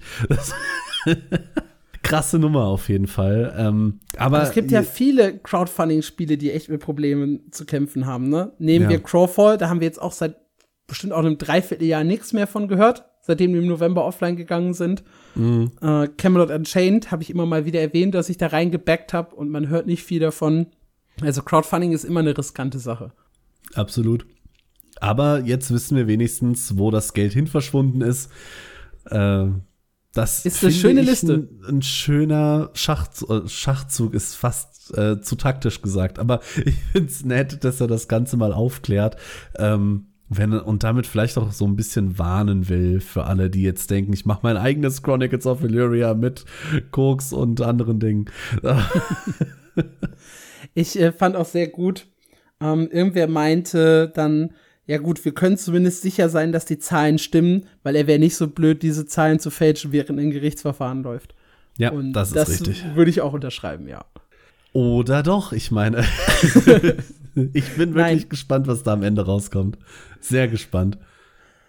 Gut, dann äh, waren das unsere News der Woche und wir gehen rüber zu den großen sechs. Ich mache mal den Anfang mit WoW, denn da ist tatsächlich nicht so viel passiert was? in den vergangenen 14 Tagen. Ich ja, dachte, in WoW passiert immer was. Ja, man könnte echt viele so kleine News raussuchen oder sowas, aber das große Thema der Woche war halt das Release-Datum für Patch 10.1.7. Das liest sich immer schön. Inkarnation des Zorns. Und zwar am 6. September kommt das nächste Update. Und damit halten die ihren Zyklus sehr, sehr gut ein, den sie ursprünglich mal angekündigt hatten. Also äh, hier Dragonflight ist ja im Vergleich zu Shadowlands quasi eine, eine Content-Oase, zumindest was die Regelmäßigkeit der Updates angeht. 10.1.5 ist ja erst im Juli erschienen, im September schon das nächste Update. Das ist zwar nicht so groß wie der, der vorherige Patch, aber es ist halt trotzdem eine Menge drin. Eine neue Story Quest ist äh, drin. Dann gibt es einen neuen Schwierigkeitsgrad für den Mega Dungeon, der mit dem letzten Patch gekommen ist. Neue Ereignisse in der Welt. Äh, und dann gibt es halt noch zwei Feiertage, die ein Update bekommen. Sowohl die Schlotternächte als auch das Braufest werden mit Anpassungen versehen. Und ja, das sind so die Sachen, die bei WoW als nächstes anstehen. Oder die Sache, die als nächstes ansteht, der Patch. Nice. In Lost Ark, damit kommen wir, glaube ich, zum größten Kapitel der großen sechs heute, steht richtig, richtig viel an. Nämlich mit dem äh, großen Update nächste Woche, ähm, Beherrsche den Sturm heißt es auf Deutsch, ähm, kommt wohl so ziemlich das größte Update, was Lost Ark seit dem Release bisher hatte. Ähm, obwohl viel Betteln und Flehen in der Community da war, das äh, große Update ein bisschen auseinanderzuziehen, kommt jetzt doch sehr, sehr viel auf einmal. Angefangen mit der neuen Klasse der Aeromancer oder wie sie auf Deutsch äh, genannt wird, Lufttänzerin. Das ist eine neue Specialist-Klasse, also diese kleinen Mädchen, hat als Waffe einen Regenschirm und beherrscht das Wetter. Wird eine klassische DPS-Klasse mit äh, sehr viel AOE, die zumindest in Korea sehr beliebt und auch sehr stark ist. Ähm, da freuen sich, glaube ich, momentan auch sehr, sehr viele Spieler drauf. Was außerdem kommt, ist ähm, eine neue Gearstufe mit einem neuen Raid-Boss. Nämlich bekommen wir Akan äh, mit dem Patch nächste Woche. Das ist der neue Legion Raid. Der könnt ihr ab Gearscore 1580 in den Normal Mode und ab Gearscore 1600 in den Hard Mode. Die kommen auch beide gleichzeitig. Früher kamen die ja immer versetzt. Mit Kayange haben sie dann angefangen, Hard Mode und Normal Mode gleichzeitig rauszubringen. Ähm, und was an dem Raid spannend ist, nicht nur wird er natürlich wieder unfassbar schwer und sehr gut gemacht, sondern er bringt auch eine komplett neue ähm, Gearstufe in das Spiel. Und das ist ein bisschen relevanter, als das zum Beispiel noch bei Brelshaza das letzte der Fall war. Ihr habt nämlich nicht nur eine Gearstufe, sondern auch wieder ein Gear Reset. Das heißt, wenn ihr die neue Rüstung von äh, Akan farmt und dann eure alte auf die neue übertragt, wird das Ganze im Plus, also in der Upgrade-Stufe, wieder nach unten fallen. Das heißt, wir erreichen damit auch wieder einen neuen maximalen Gear-Score und die Gear-Progression wird erstmal wieder ein bisschen einfacher, weil niedrigere Upgrade-Stufe heißt natürlich erstmal, äh, meine Upgrade-Chancen sind höher. Ähm, ihr könnt natürlich nicht sofort durchpushen, da kommen dann auch wieder neue Materialien, die wir zum Upgraden brauchen, sowohl Leapstones als auch äh, andere kleine Steine. In dem Umfang kommt dann natürlich auch ein neuer Chaos Dungeon mit und ein neuer Guardian Raid, den es zu besiegen gibt, den ihr dann äh, täglich farmen könnt, um an die neuen Materialien ranzukommen. Puh, das war jetzt erstmal ganz schön viel. Kleine Info noch nebenbei, wenn ihr gerade noch am Honen sein solltet und am Pushen, bleibt einfach auf 1580. Tut euch das nicht an, mit dem momentanen Gear bis 1600 zu pushen. Das ist einfach ineffizient und lohnt sich nicht. Und wenn ihr auf 1580 bleibt und dann auf die Akan Gear wechselt, bekommt ihr wie bei Belshazzar Normal damals auch schon äh, 5 Gear Score einfach durch den, äh, durch den Wechsel geschenkt. Dann kommt ihr nämlich auf 1585 wieder raus. Kleiner Pro-Tipp am Rande. Das heißt, das wird der dickste, größte, tollste Patch des Jahres. Ja, ich bin aber noch gar nicht fertig. Es geht nämlich so, noch weiter. Wir bekommen nämlich auch noch äh, den riesengroßen Balance Patch, den es in Korea schon im Mai gab. Ähm, die haben da noch zweimal nachgebessert äh, in Sachen Balancing. Wir kriegen den jetzt alles auf einmal. Der größte Gewinner davon ist der Lance Master. Da wird fast alles gebufft, was er so hat. Die Reflux Sorceress bekommt ein bisschen mehr Schaden. Die Igniter Sorceress büßt hart viel Schaden ein. Ähm, die Slayer wird äh, allen Erwartungen nach äh, deutlich genervt. Die kriegt, ich glaube, fast 10% Schaden abgezogen. Da hatte ich, glaube ich, damals auch schon mal in einem Artikel drüber gewarnt, dass das kommen wird. Das ist also wenig überraschend. Ähm, und ansonsten die äh, Soulfist wird hart gebufft und der Sharpshooter wird sehr gebufft. Also alles hm. Klassen, die momentan nicht so unbedingt in der Meta sind, bekommen da ihren gerechten Bonus. Ich wollte gerade sagen, das sind alles die, die unteren Tier in, in meiner Liste. Genau, die Ja. werden alle gut, gut angezogen. Ähm, Shadowhunter wird noch äh, sehr gebufft, Pistolier Deadeye, äh, aber da verlieren wir uns jetzt ein bisschen in Details. Was nämlich auch noch passiert mit dem August-Update, ist ein großes, großes Catch-up-Event und diesmal haben sie es ähm, wirklich krachen lassen, will ich fast sagen. Ihr bekommt nämlich einen äh, Südvern Powerpass geschenkt, also einen Pass, der euch direkt auf Gearscore 1340 katapultiert. Das ist ein bisschen höher als die letzten. Und dort holt euch ein neues Upgrade-Event ab. Das funktioniert genauso wie die letzten Express-Events. Also ihr habt erhöhte Upgrade-Chancen und bekommt alle paar Gearscore-Materialien, Silber, Gold etc. geschenkt, ähm, was euch dann hilft, um weiterzukommen. Dieses Event trägt euch tatsächlich nicht, wie ich bisher angenommen hatte, auf 1490, was schon stark wäre, sondern tatsächlich bis 1540, was äh, Kajangel Normal ist, also der aktuelle Raid-Boss, beziehungsweise dann nächste Woche bis zum letzten Raid-Boss. Das ist schon ein enorm starkes Event. Dazu gibt's wieder geschenkte Gravuren, dieses Mal fünf Stück und nicht vier. Das ist auch noch mal stärker. Und Juwelen, die ihr wieder umsonst äh, rerollen könnt. Diesmal der Stufe 7 und nicht der Stufe 5. Also ihr bekommt da einen wirklich starken, soliden Endgame-Charakter. Im Prinzip geschenkt, äh, wenn ihr jetzt anfangt oder einen neuen Charakter macht. Das klingt gut. Das ist äh, richtig gut. Ähm, neben dem August-Update haben sie es noch mal ein bisschen krachen lassen und haben die Roadmap verraten, nämlich wie es mit dem Rest des Jahres so weitergeht. Ähm, Jetzt müssen wir uns ein bisschen äh, erahnen, denn wenn ihr das morgen hört, gibt es die ganze Roadmap schon. Wir haben bisher nur einen kleinen Teaser, an dem wir allerdings auch schon viel abraten können. Ähm, und zwar hat der Lost Ark Twitter-Account Emojis gepostet. Und die verraten sehr viel mehr, als man denkt. Da haben wir nämlich einmal ein Geister-Emoji und einen Teller daneben, was ganz klar die Soul Eater ist, die nächste Klasse in Korea. Ja. Ähm, danach haben wir die Zahl 1 und einen Affen. Das ist schon ein bisschen mehr tricky, lässt aber auf den großen Quality of Life Patch hoffen, den Korea letzte Woche bekommen hat. Der reduziert die in Anführungszeichen Hausaufgaben deutlich. Wir müssen dann nämlich nur noch einen Guardian Raid am Tag machen statt zwei. Der bekommt einfach doppelten Loot. Außerdem werden mit dem gleichen Update die Chaos Dungeons geändert. Die sollen schneller gehen und auch mehr Loot geben. Also äh, da kommen sie der Community auch einen großen Schritt entgegen. Da wurde ja schon länger drauf gehofft. Der nächste Punkt äh, ist ein T-Shirt und eine Vase. Das ist, wie ich vermute, ähm, Joss Jar. Das hatten sie kurz nach dem Release mal angekündigt.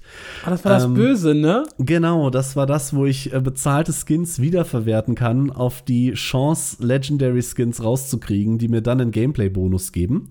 Das wollten sie eigentlich schon vor einem Jahr bringen. Äh, da gab es dann massiven Shitstorm und dann haben sie gesagt, okay, wir denken noch mal drüber nach. Und dann hat man sehr, sehr lange nichts mehr davon gehört. Ähm, ich bin sehr gespannt, ob sie jetzt einfach das Gleiche nochmal probieren und hoffen, äh, das hat bisher jeder vergessen, oder ob es da wirklich äh, Änderungen dran gibt.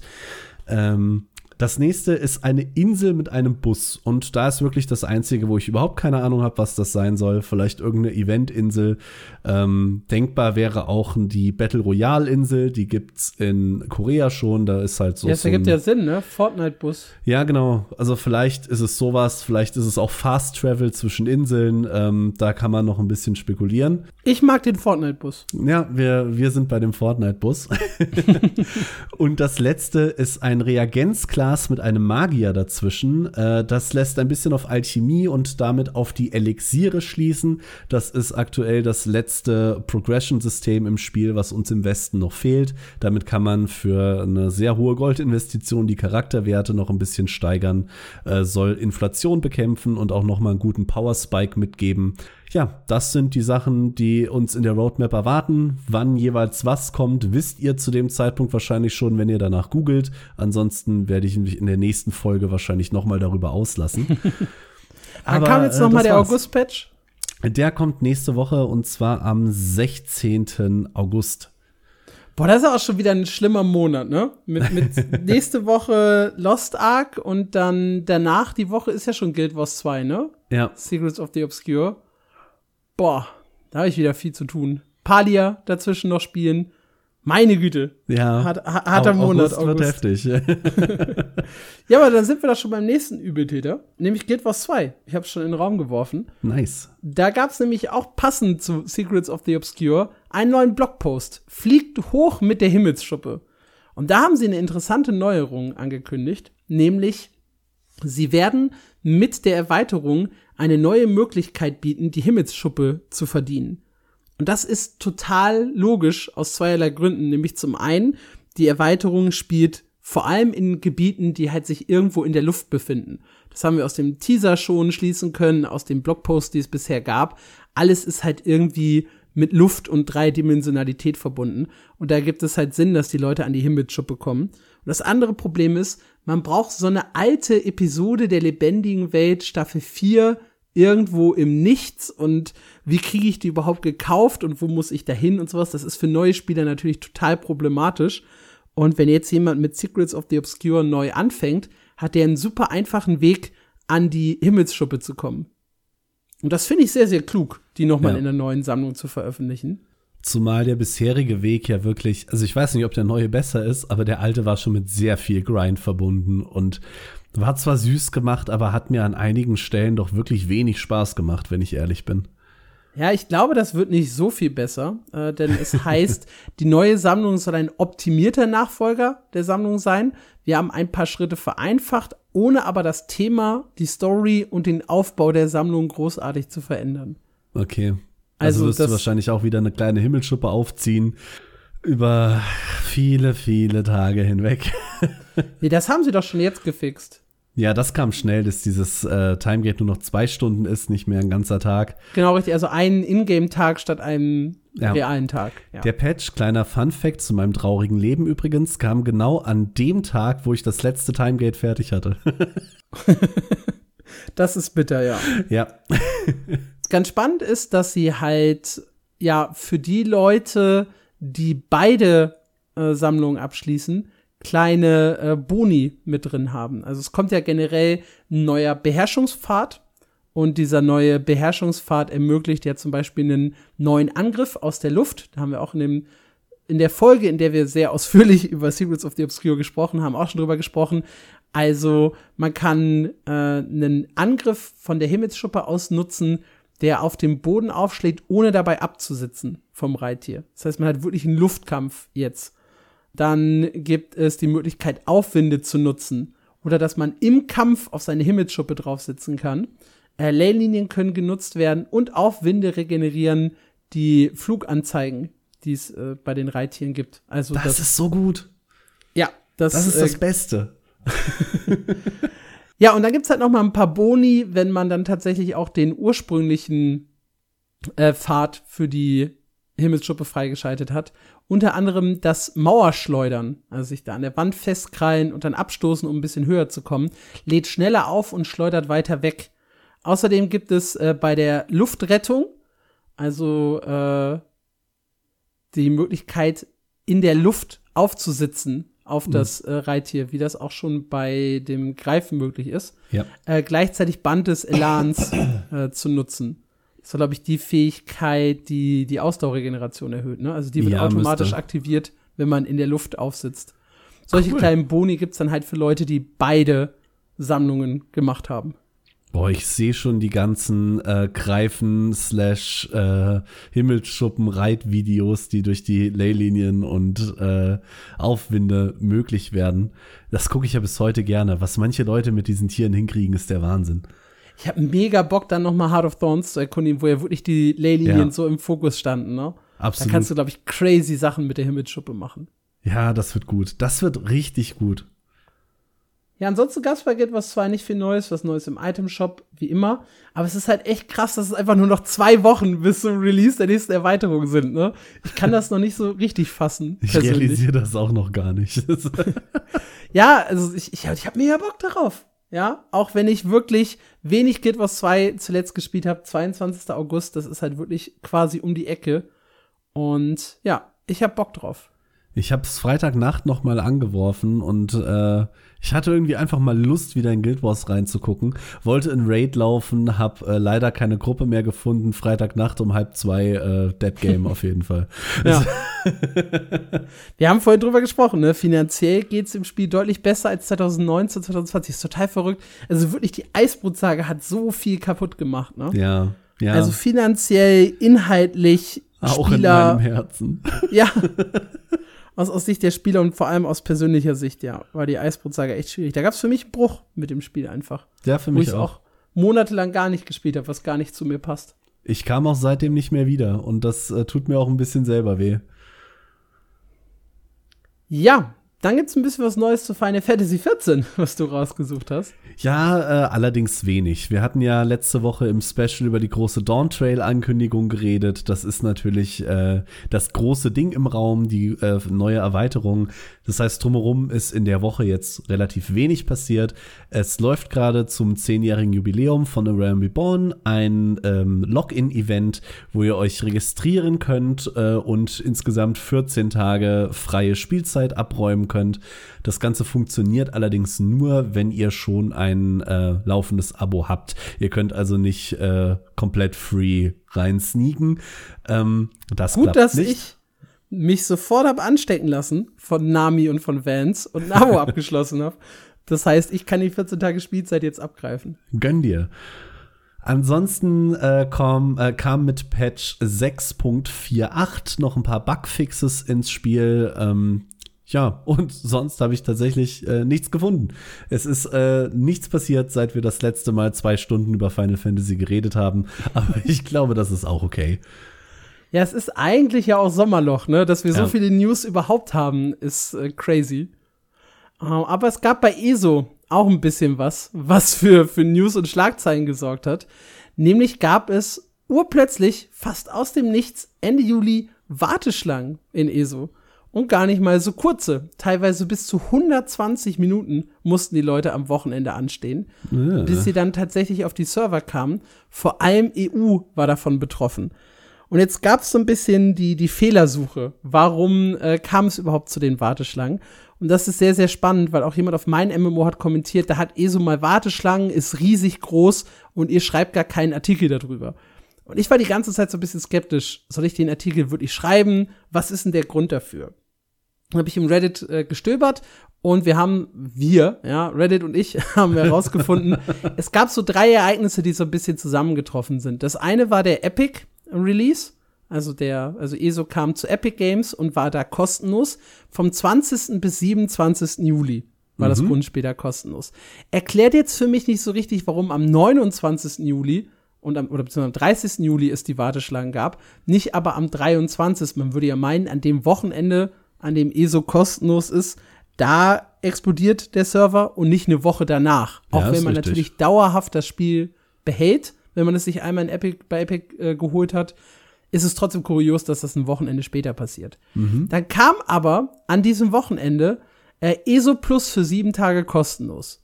Das heißt, jeder, der ESO besitzt, hat dann halt das äh, quasi Abo dazu bekommen. Das heißt, man konnte plötzlich äh, auf verschiedene Boni zugreifen, auf alle DLCs zugreifen und so weiter, egal ob man vorher dafür bezahlt, also man muss halt vorher nicht dafür, also, ne, wenn man nicht bezahlt hat, hatte man es jetzt alles kostenlos.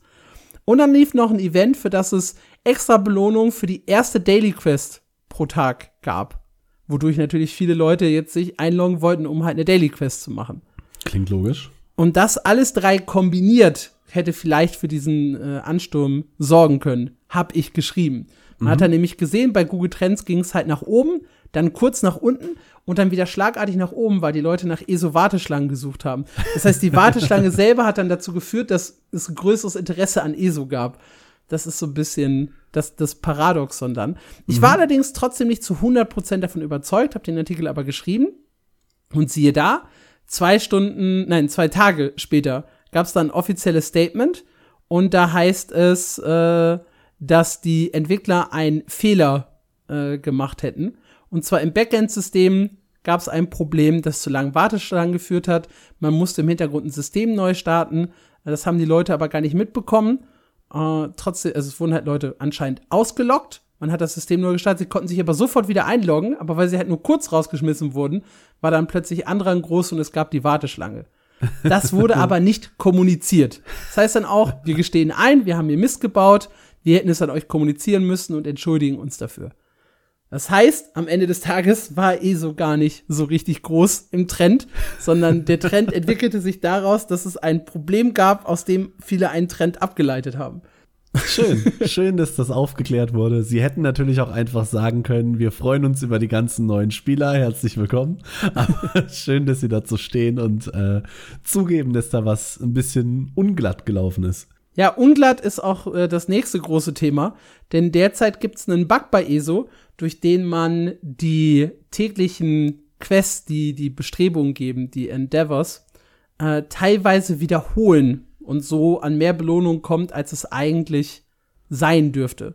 Yeah. Und wenn Leute das exploiten, heißt dann nämlich auch vom Community Manager, äh, man, man weiß, dass es diesen Fehler gibt, man arbeitet bereits an dem Problem, aber wer es ausnutzt, der wird beobachtet oder sie beobachten und bannen.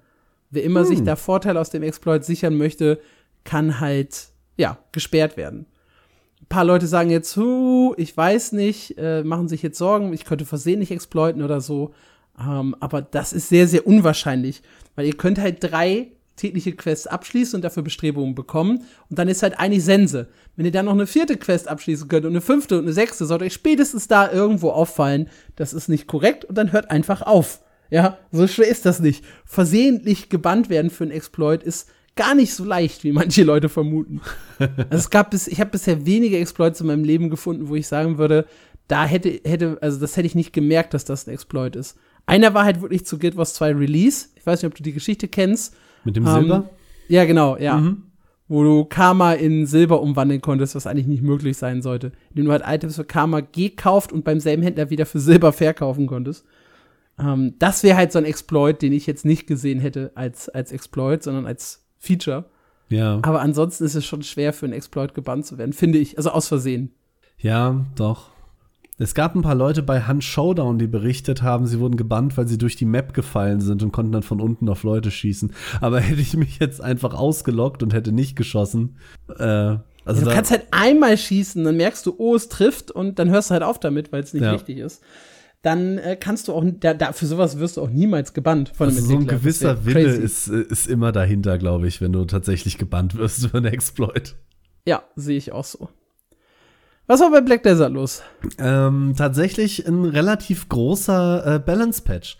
Da wurden äh, einige Klassen überarbeitet. Ich bin leider, leider nicht tief genug im Spiel, um euch jetzt zu sagen, ob die jetzt äh, besser oder schlechter wurden. Jedenfalls wurden sehr, sehr viele Klassen überarbeitet und ähm, haben teilweise auch große Änderungen in ihren Kombos bekommen. Und zwar wurden da überarbeitet der Warrior, die Sorceress, die Meha, die Kunoichi äh, Striker, Mystic, Lan, Sage, Wusam und Megu wurden überarbeitet ähm, und entsprechend verändert. Hier wurden äh, ein paar Kombos geändert, ein paar Sachen machen mehr Schaden, ein paar Sachen machen weniger Schaden. Ihr kennt euch da sicher besser aus als ich. Wenn eure Klasse betroffen ist, könnt ihr euch das auf der Seite von Black Desert selber natürlich angucken, äh, was da verändert wurde. Außerdem gab es eine Änderung an Manis RAM. Das ist ja dieses Feature, womit ihr euch in so eine, ich sag mal, Zone für euch selber porten könnt. Äh, momentan noch für eine Stunde am Tag, bald vermutlich äh, länger. Ähm, und da für euch selber Monster grinden könnt. Und äh, da wurden neue Zonen hinzugefügt, die ihr jetzt benutzen könnt. Die finden hauptsächlich in der Wüste statt. Ähm, das ist einmal die Bashim Base, dann äh, die De der Desert Naga Tempel, Titanium Valley, Phadus Habitat, äh, Gahas Bandits Lair, Crescent Shrine, Kadri Ruins, Traitor's Graveyard, Potty Cave, Centaurus Herd, Kratagu Ancient Ruins, Ash Forest und Crypt of the Wrestling Swords. Das sind alles Gebiete zwischen der ähm, AP 100 bis 310. Mhm. Und äh, ja, da könnt ihr jetzt in Ruhe grinden. Außerdem gab es mit einem anderen Patch noch ein paar neue Frisuren äh, für den sowieso schon sehr umfangreichen Charaktereditor und äh, mehr ist in Black Desert äh, nicht passiert. Ja, wir haben ja in der letzten Folge so ein bisschen über die Änderungen gesprochen, die Black Desert plant. Mhm. Weniger PvP, mehr PvE MMORPG. Und da spielten ja Manis, äh, spielte Manis Realm ja auch schon eine wichtige Rolle. Ja. Der ja künftig dann äh, einen komplett neuen Cooldown bekommt. Also anstatt äh, eine Stunde am Tag, eine Stunde, dann eine Stunde Pause, dann wieder eine Stunde, dann eine Stunde Pause, dann wieder eine Stunde und so weiter, sodass man theoretisch zwölf von 24 Stunden am Tag darin verbringen könnte, wenn man das denn möchte. Was natürlich ein sehr, massiver sehr Buff ist, so ja, für den PvE-Spieler an sich. Wenn ihr euch dafür nochmal interessiert, hört wie gesagt in die letzte reguläre Folge rein, Folge 15. Da haben wir ein bisschen über die Änderungen gesprochen. Genau. Ja, Marc, kommen wir zu Was spielst du so? unserer Lieblingskategorie. Und ich habe in dieser Woche äh, sehr, sehr wenig zu erzählen, weil ich echt wenig gespielt habe. Also nach dem letzten Podcast war noch so der Ausläufer, äh, die Tagesmutter hatte frei und Kind musste irgendwie bespaßt werden. Da kam ich überhaupt nicht zum Spielen. Jetzt war ich zuletzt krank und kam auch nicht wirklich zum Spielen. Und dazwischen waren wir einmal kurz äh, weg, da kam ich auch nicht zum Spielen.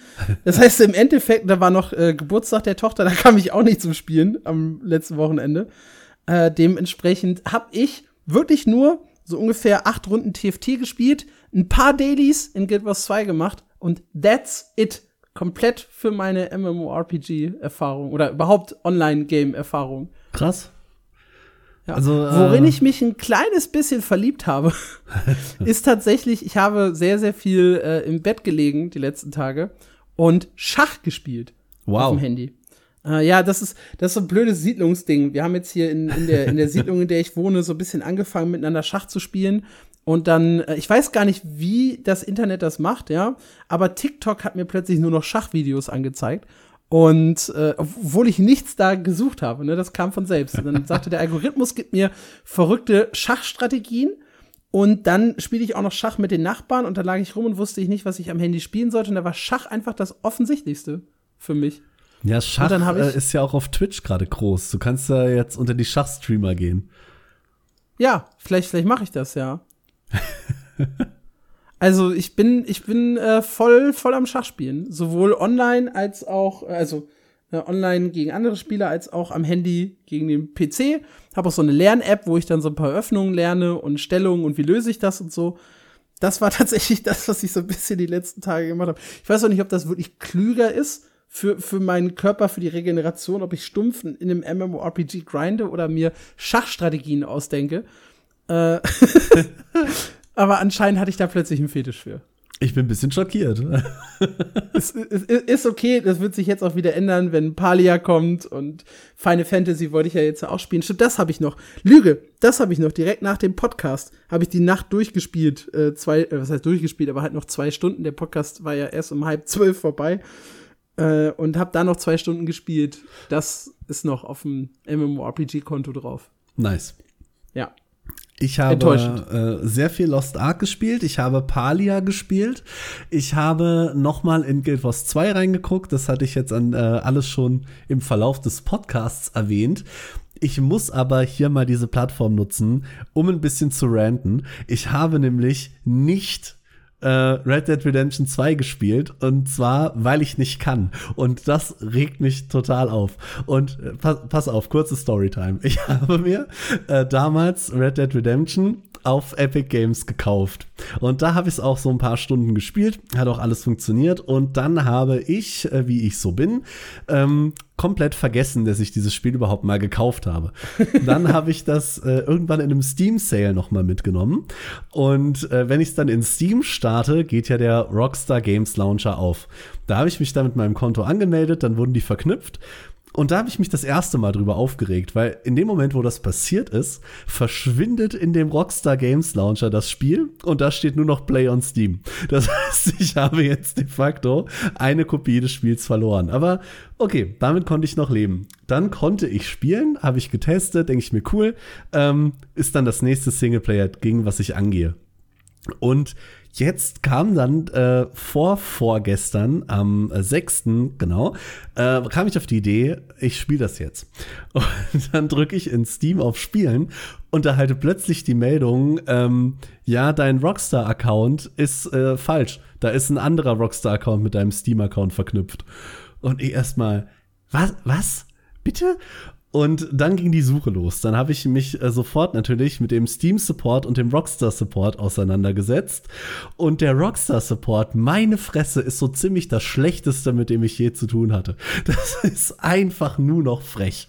Ähm, also wenn Rockstar hier eine Platzierung machen möchte, ne, Marc nimmt das alles wieder zurück. Ja, sofort.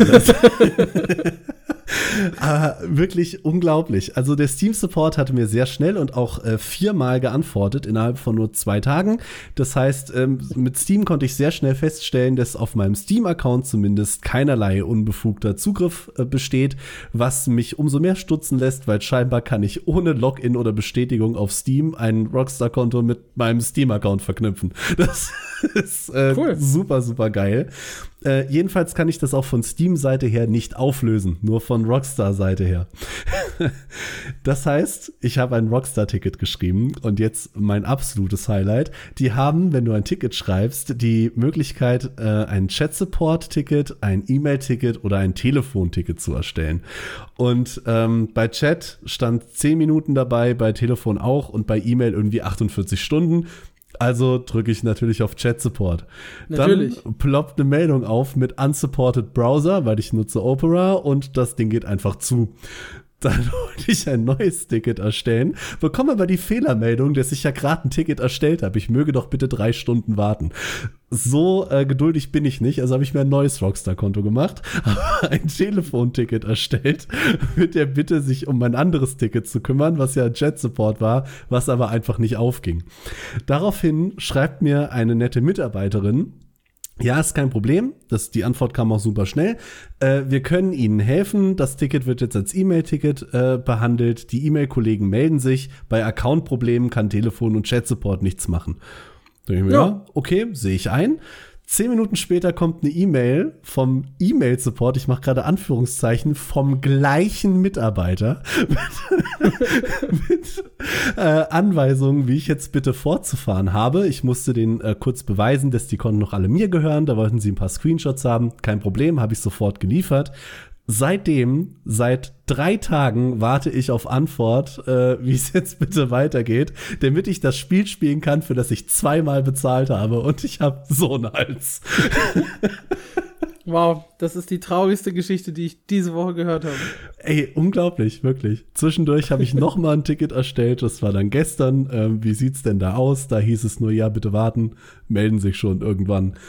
Also, Wir nennen die Kategorie jetzt um in Was spielt Marc nicht, obwohl er es gerne wollte. Ich musste diese fünf Minuten jetzt nutzen, das musste raus. Das hat mich so aufgeregt über die letzten Tage. ja, dann machen wir doch noch mal was Schönes. Feedback. Leserfeedback. Ja, Feedback. Äh, wir haben allgemeines Feedback. Und zwar zum einen von Shinishote. Shinishote hatte die Idee, dass wir doch Gästen, wenn wir denn unsere Specials äh, abhalten, also erstmal generell, wenn wir in der Special-Episode sind, nochmal auf die Frage der Woche von davor zu verweisen, damit die Leute nicht irritiert sind. Keine schlechte Idee. Und bei Episoden, wo wir Gäste dabei haben, die Frage der Woche trotzdem ans Ende mit reinzunehmen und die Leute sie beantworten zu lassen. Und das finde ich eigentlich eine ziemlich smarte Idee. Also ja. man hätte die Frage der Woche, die wir jetzt hatten, auch sehr, sehr gut Nami und Vance stellen können. Da gibt es auch ein bisschen mehr Bezug zwischen den Specials und den regulären Folgen. Finde ich eine schöne Idee. Übernehmen wir. Äh, was wir ebenfalls zumindest äh, probeweise mal übernehmen, ist das Feedback von äh, Chaoskind. Äh, denn die liebe Lisa hat gesagt, äh, hey, wenn ihr äh, Gäste dabei hättet, stellt die doch ruhig ein bisschen ausführlicher vor im Intro was die Person zum Beispiel qualifiziert, sich zu dem Thema zu äußern. Äh, wir nehmen natürlich immer nur Personen, die absolut qualifiziert sind, sich zu dem Thema zu äußern. Also sowohl Nami als auch Vance hatten zum Beispiel tausende Spielstunden auch in total kurzer Zeit. Also mega crazy. Ich habe Nami, was hatten wir gesagt? Sieben Stunden am Tag im Schnitt, ne? Seit Endwalker Release. Ja. was, was, was wirklich heavy ist, ja. Also hier nochmal Respekt geht raus. Das schaffe ich inzwischen nicht mehr, solche Zahlen. Äh, und Vance hatte auch x tausende Stunden. Aber ja, ist vielleicht eine gute Idee, die am Anfang doch noch mal ein bisschen ausführlicher vorzustellen. In meinem Kopf sage ich mir immer, äh, die Leute können ja am Ende noch mal so ein bisschen von sich erzählen, wenn sie dann auch Werbung für sich machen. Aber klar, nicht jeder kommt bis an das Ende und dementsprechend ergibt das schon Sinn, die vielleicht am Anfang vorzustellen. Ich will die Vorstellung nur nicht so lange halten, weil erfahrungsgemäß springen halt in den ersten Minuten die meisten Leute ab. Das heißt, je schneller wir zum Kernthema kommen, desto besser ist das für die Zuhörerbindung. Äh, da gibt's nicht nur sinnlose Statistiken zu, sondern da gibt's tatsächlich auch eigene Statistiken von uns zu, äh, wo ich halt sehen kann, wenn wir halt zum Beispiel am Anfang in dem Podcast unsere ja, unsere persönlichen beziehungsweise podcast-relevanten Dinge erzählen. Wir haben einen neuen Discord-Server, wir haben eine neue E-Mail-Adresse oder so. Dass entweder Leute den Teil skippen und dann äh, teilweise einfach mitten im Thema wieder anfangen. Also wir haben plötzlich eine, eine Absprungquote von irgendwie 30, 40 Prozent zum Start und bei Minute 4 sind die Hälfte davon aber wieder da. Das heißt, die, die skippen dann einfach irgendwo blind nach vorne und landen dann, hören dann einfach weiter mitten im Thema. Weil die können ja vorher nicht wissen, wir hatten ja keine Timesteps, wo es denn dann weitergeht. Sie sind irgendwo hingesprungen und haben dann plötzlich einfach weitergehört. Und haben vielleicht auch die ersten drei, vier Fragen oder Diskussionen schon verpasst, was sehr, sehr schade ist. Und das andere ist halt, ja, dass manche Leute einfach gar nicht wiederkommen, nachdem sie dann halt dieses Blabla am Anfang hatten.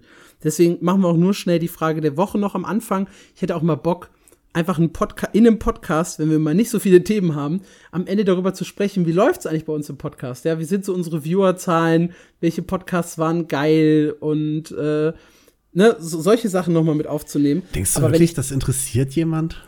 Ja, also ich, ich fand das immer geil, Leuten zuzuhören, wie es bei denen läuft und was sie noch so für Ideen haben. Schreibt uns gerne mal ins Feedback, ob ihr, ob ihr sowas interessant fänden würdet. Dann können wir ja mal drüber reden. Ich habe doch auch am Anfang immer drüber getwittert und das hat tatsächlich recht viele Likes immer bekommen, wenn ich irgendwie Statistiken gepostet habe. Also ich bin halt ein zahlengeiler Mensch, ja, und, und liebe Statistiken. Ich check auch wirklich drei, viermal täglich unsere äh, Zahlen vom, vom Podcast. Ich bin da super geil drauf. Ja, und dann hatten wir noch äh, generell natürlich die Frage der Woche, wo die Leute uns beantworten sollten, was sind MMORPGs, die jeder mal gespielt haben sollte, die man unbedingt gespielt haben sollte. Unbedingt ist das tolle Wort. Äh, und ich bin positiv überrascht von euch, denn die meisten von euch sagen Guild Wars 1 und damit habt ihr natürlich absolut recht. Stünde auch auf meiner Liste äh, sehr, sehr weit oben. Guild Wars 1, jetzt zwar schon in die Jahre gekommen, aber gerade so in den 2005er, 6er, 7, 8er, 9er Jahren ein absolut geiles MMO, was viele halt gar nicht erlebt haben. Also die Verkaufszahlen liegen ja nur so ungefähr bei 7,5 Millionen verkauften Kopien und da sind halt alle Erweiterungen drin. Das heißt, jeder, der halt einen Account mit allen vier Teilen hat, ist halt schon, nimmt halt vier Plätze von den 7,5 Millionen Verkäufen weg. Das heißt, die Zahl der reellen Account-Ersteller wird deutlich darunter liegen. Und da und haben ganz, ganz viele eine Perle verpasst. Vielleicht ist unsere Fanbase da auch ein bisschen biased. Nein. also ganz nein. kleines bisschen.